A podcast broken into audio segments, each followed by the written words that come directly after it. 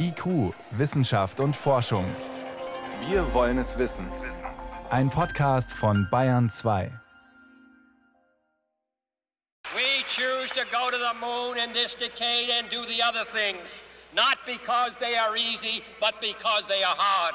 Zum Mond fliegen ist heute immer noch hart, wie zu John F. Kennedys Zeiten. Und trotzdem wollen immer mehr Nationen hin.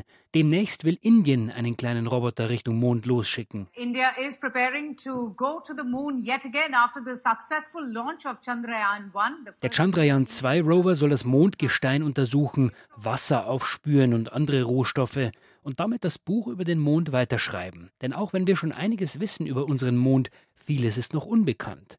Missionen wie die indische Chandrayaan 2 oder auch der chinesische Rover, der Anfang des Jahres erstmals auf der Rückseite des Mondes gelandet ist, sie dienen nicht nur der Wissenschaft. Sie sollen demonstrieren, wir können es auch.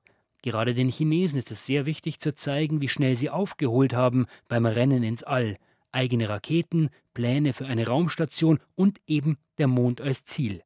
Grundsätzlich muss man unterscheiden. Es gibt die unbemannten Missionen, das sind zum Beispiel Satelliten, die um den Mond kreisen, die Oberfläche fotografieren, nach Eis suchen zum Beispiel, und kleine Roboter wie Chandrayaan 2. Die fahren auf dem Boden rum. Sie können sehr eingeschränkt Gestein untersuchen oder, wie das chinesische Modell zum Beispiel, versuchen, eine Tomatenpflanze auf dem Mond zum Keimen zu bringen.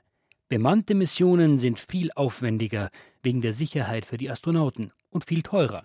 Seit 47 Jahren gibt es keine mehr. Das wird sich aber bald ändern. Ulrich Walter, Leiter des Instituts für Raumfahrttechnik an der Technischen Universität München. Die Amerikaner sagen, wir wollen bemannt dahin. Alle anderen Nationen sagen unbemannt. Und sie machen es deswegen, weil der Mond als Wissenschaft interessant ist. Wir verstehen immer noch nicht, wie er im Innern zusammengebaut ist. Wir haben die Rückseite noch nie richtig verstanden.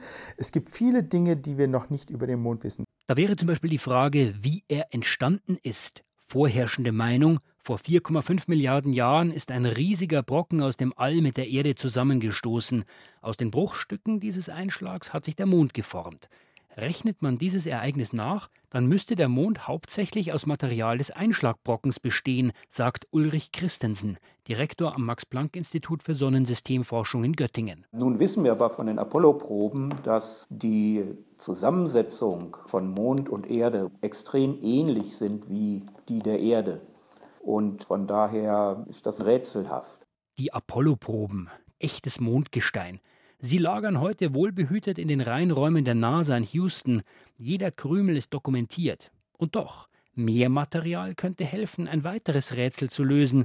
Aus den Proben kann man lesen, dass der Mond vor langer Zeit ein starkes Magnetfeld gehabt haben muss. Das passt aber nicht mit der Vorstellung zusammen, wie dieses Magnetfeld heute erzeugt wird. Nämlich, wie bei der Erde, im flüssigen Inneren.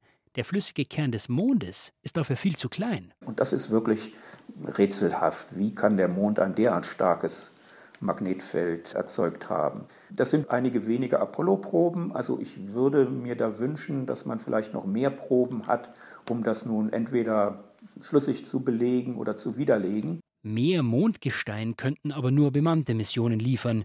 Überhaupt kann man einen Himmelskörper nur dann umfassend studieren, wenn man ihn besucht. Man versteht ja auch nicht die Erde, wenn man mal eben kurz landet und nur einen Tannenzapfen, einen Liter Meerwasser und einen Schluck Cola mit nach Hause nimmt. Vielleicht bringt das sogenannte Lunar Gateway die Menschen wieder näher zum Mond.